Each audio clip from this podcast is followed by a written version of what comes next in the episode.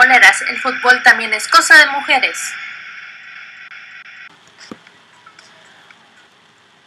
Hola, ¿qué tal pamboleras y pamboleros? Los saluda su amiga Rocío Yalitza, la presi de Pamboleras, y pues les doy la más cordial bienvenida a este subpodcast de preferencia, en el cual vamos a hablar nada más y nada menos que del tema de la salud mental en los atletas.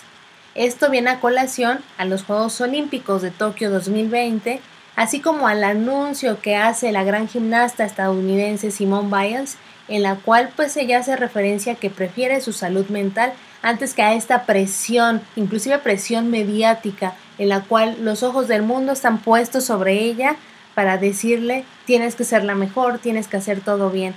Llega un momento en que el atleta debe de separar, de equilibrar su vida emocional. Pero bueno, para esto tenemos a la especialista en el tema, una persona con muchísima experiencia que nos viene a hablar precisamente de qué pasa dentro de la cabeza y las emociones de los atletas a quienes a veces creemos que no merecen tener una vida común y corriente, salir con amigos, divertirse, descansar.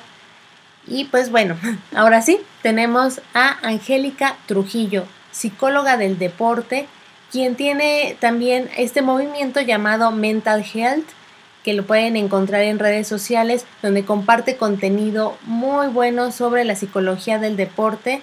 Asimismo, ella tiene citas abiertas para que puedan consultarla, pero sin más, vamos a escuchar a nuestra experta.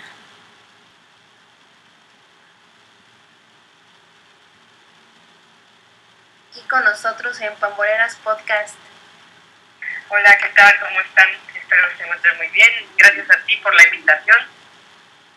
Y pues, ojalá que podamos este, pues, profundizar sobre este tema que, que está, y, pues vemos trending acerca de todo esto. Claro, primero, ¿podrías hablarnos un poco así en general qué es la salud mental, porque a veces solo decimos, hay depresión, salud mental, y de ahí no salimos de los conceptos básicos, pero ¿cómo sería una definición un poquito más profunda? Bueno, pues en sí podríamos hablar de, de pues en un estado en el que se encuentra una persona en el cual puede ser funcional y realizar su vida diaria, ¿no?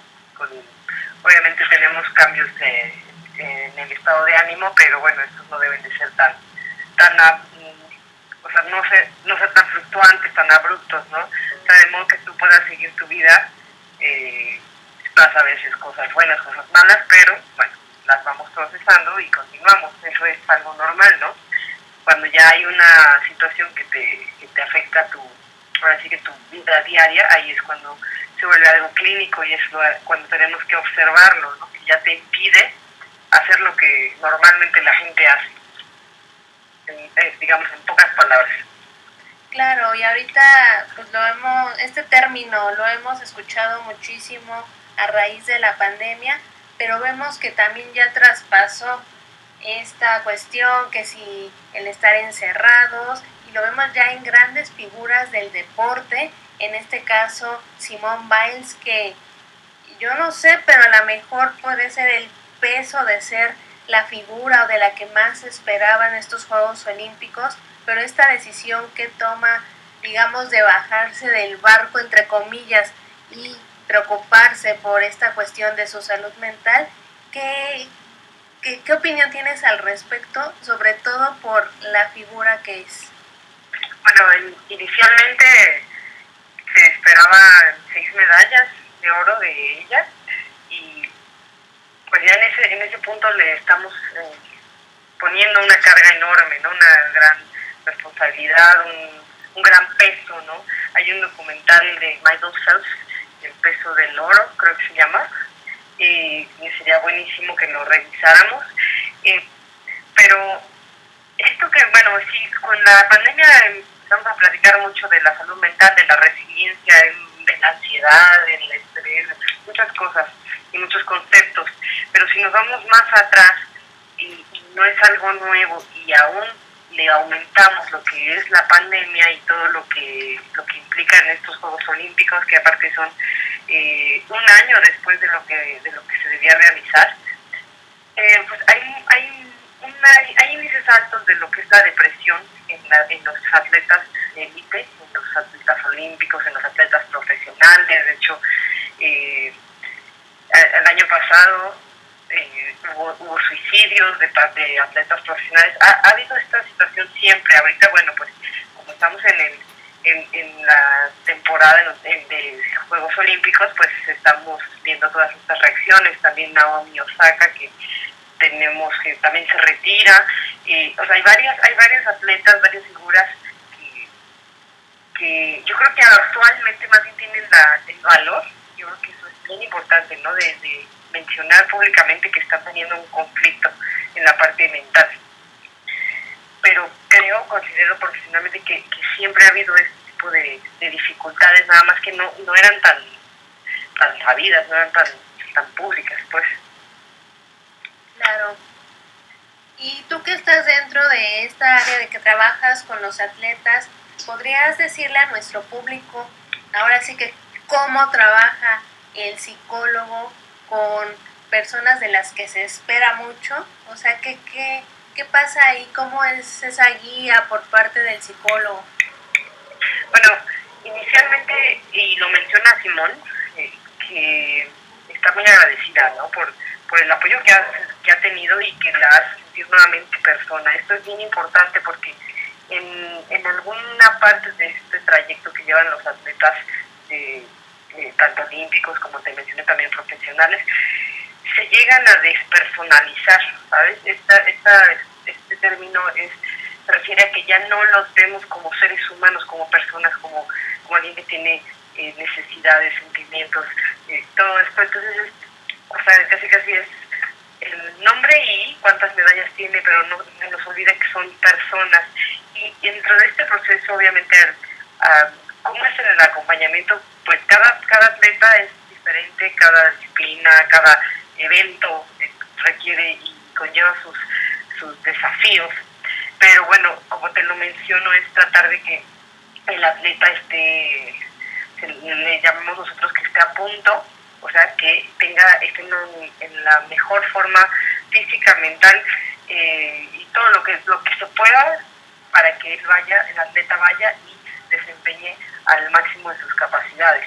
Obviamente, eh, pues ya los, los, que nos escuchen, que tienen algún conocimiento de lo que es el deporte, y si no, bueno, les comentamos que eh, de pronto van los chicos o los atletas van dejando de hacer cosas que son de la vida común, no dejan de, de ir a algunas eh, situaciones sociales, el tiempo para la escuela también se reduce, entonces eso mismo también nos va llevando a esta despersonalización, ¿no? Entonces todo, todo, todo se vuelve alrededor del deporte, que sí, pues, como desde la parte externa podemos decir, bueno, esto es lo que a ellos les gusta, y esto, sí, claro que les gusta, les encanta, ¿no?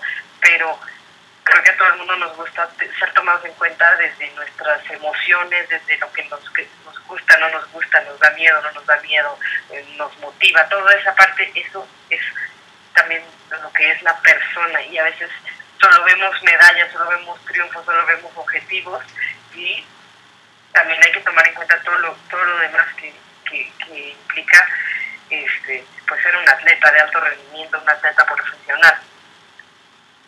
Muy bien, y aquí, sí, y aquí nos mencionas la parte de la despersonalización. Llegará un momento en que el atleta se igual, o sea, a lo mejor él quiere divertirse, hacer su vida, pero que se meta tanto en su disciplina que ya sea muy difícil o que haya que trabajar con él para que vuelva a esa vida normal que todos tenemos.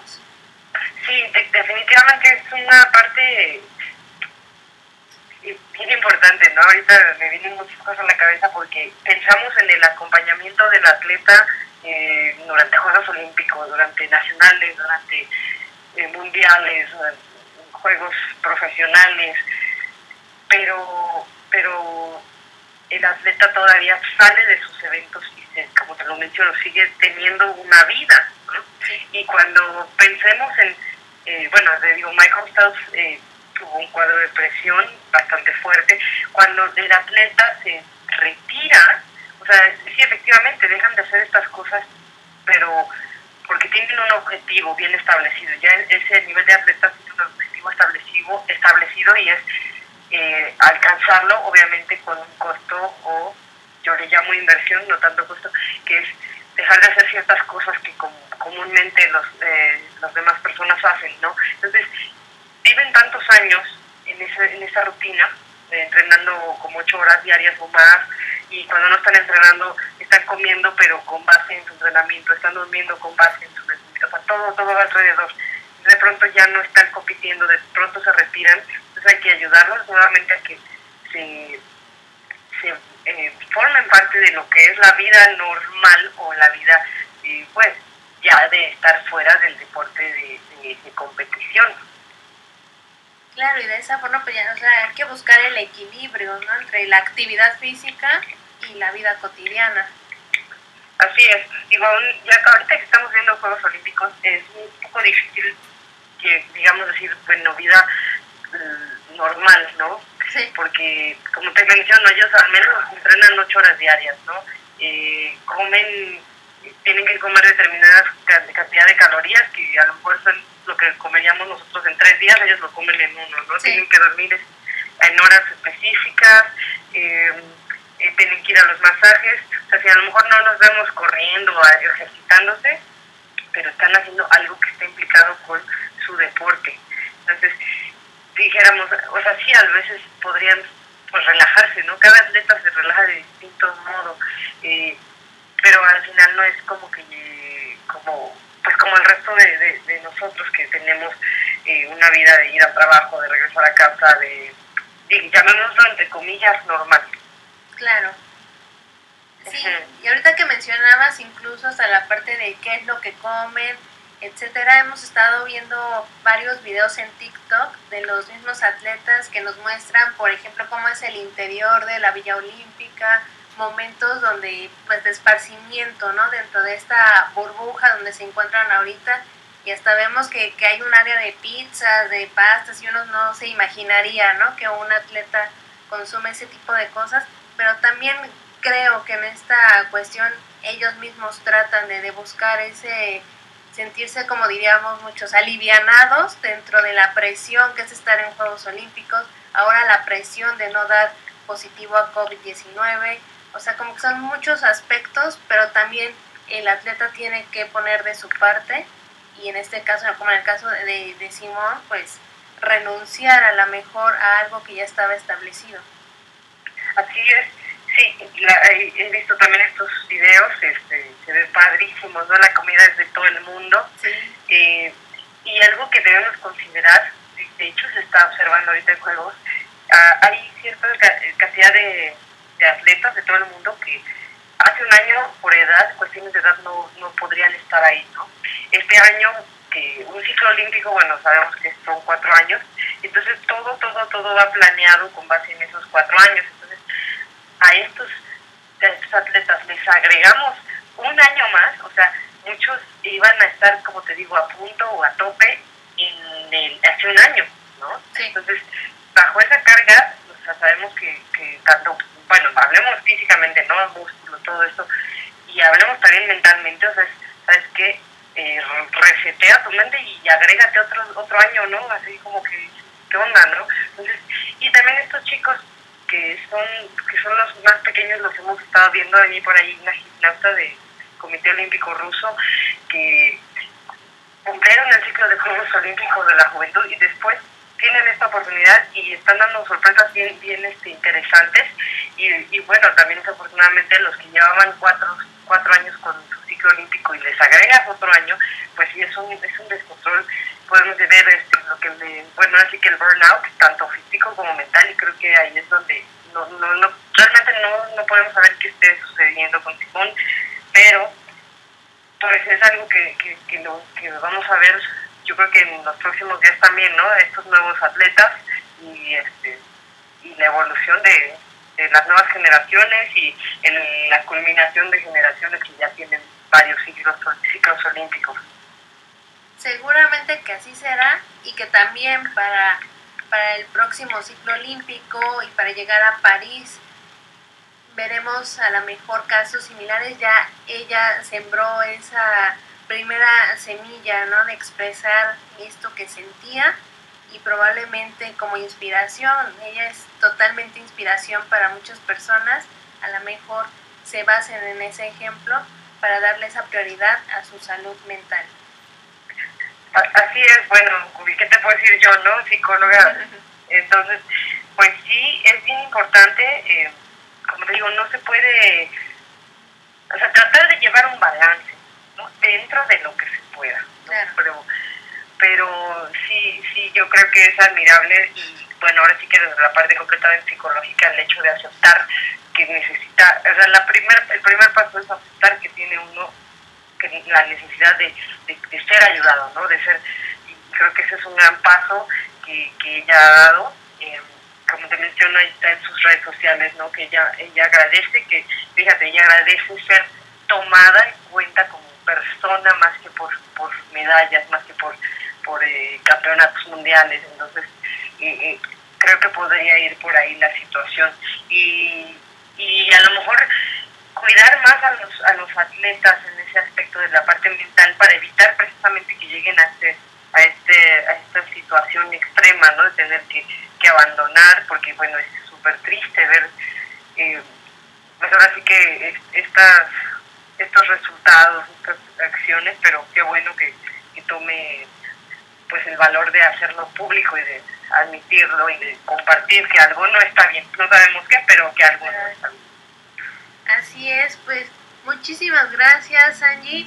De verdad, un gusto escucharte. ¿Nos podrías compartir tus redes sociales para que te sigan, sepan más de, de lo que realizas en Mental Health? Así es. Bueno, pues tenemos toda la página Facebook, Mental Health Psychological Training, igual en Instagram y en Twitter. Eh, ahí también nos llamamos igual Mental Health Psychological Training y pues somos eh, psicólogos con eh, máster en psicología del deporte y la actividad física y ya unos años de experiencia y pues estamos para servirles, si que dudas, preguntas, eh, lo que sea, estamos, estamos a sus órdenes. Perfecto, pues muchísimas gracias y a seguir disfrutando de lo que nos queda de Juegos Olímpicos. Así es, es lo, es lo, es lo mejor que vamos a ver. Este, son los mejores representantes en cada uno de su disciplina y cada uno de su, de su país.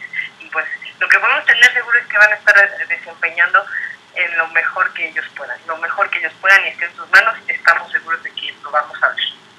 Así será. Que tengas muy buen día. Muchísimas gracias. Igualmente, saludos a todos.